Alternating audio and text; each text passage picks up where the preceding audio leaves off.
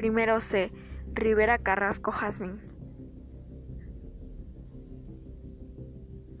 Hola, ¿cómo están?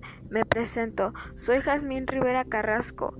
En esta noche hablaremos de un tema súper importante para ustedes, amantes del terror, las leyendas más reconocidas de México. Para los que no saben qué es una leyenda, lo haré breve. Una leyenda es un relato que se transmite por tradición de forma oral. Contiene hechos ficticios y reales. Ya que sabemos qué es, podemos comenzar. ¿Cuál es la leyenda más reconocida? Bueno, es difícil saber cuál es la más reconocida de todo México, ya que en los estados se hablan de diferentes leyendas, pero podemos decirte 10, las cuales son 1. Jalisco, el árbol del vampiro. 2. Ciudad de México, el fantasma de la monja. 3. Veracruz, la mulata. 4. Guanajuato, el callejón del beso. 5. Xochimilco, la isla de las muñecas. 6. Ciudad de México, la llorona. 7. Michoacán, la mano de la reja. 8.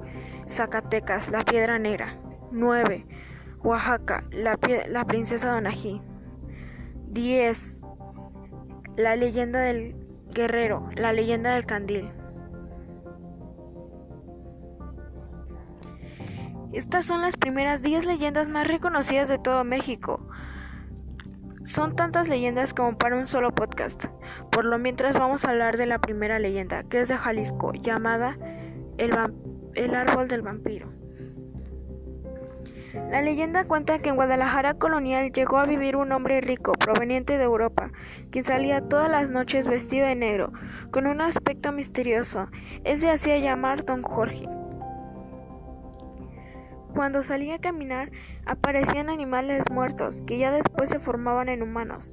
La gente, muy asustada, fueron a ver al causante, cuando de pronto escucharon un ruido que provenía del panteón de Belén. Al llegar ahí, vieron a don Jorge que tenía la boca en el cuello de una persona. La gente lo persiguió, pero él escapó, así que el cura fue a verlo a su hacienda para hacer un exorcismo. Juró vengarse de todos. Esas fueron sus últimas palabras, ya que alguien le había clavado una estaca en el corazón.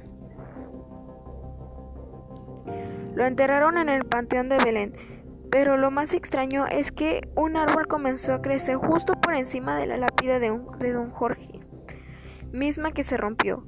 La leyenda dice que cuando el árbol sea derrumbado o la lápida sea totalmente destruida, va a salir don Jorge el vampiro a cobrar su venganza.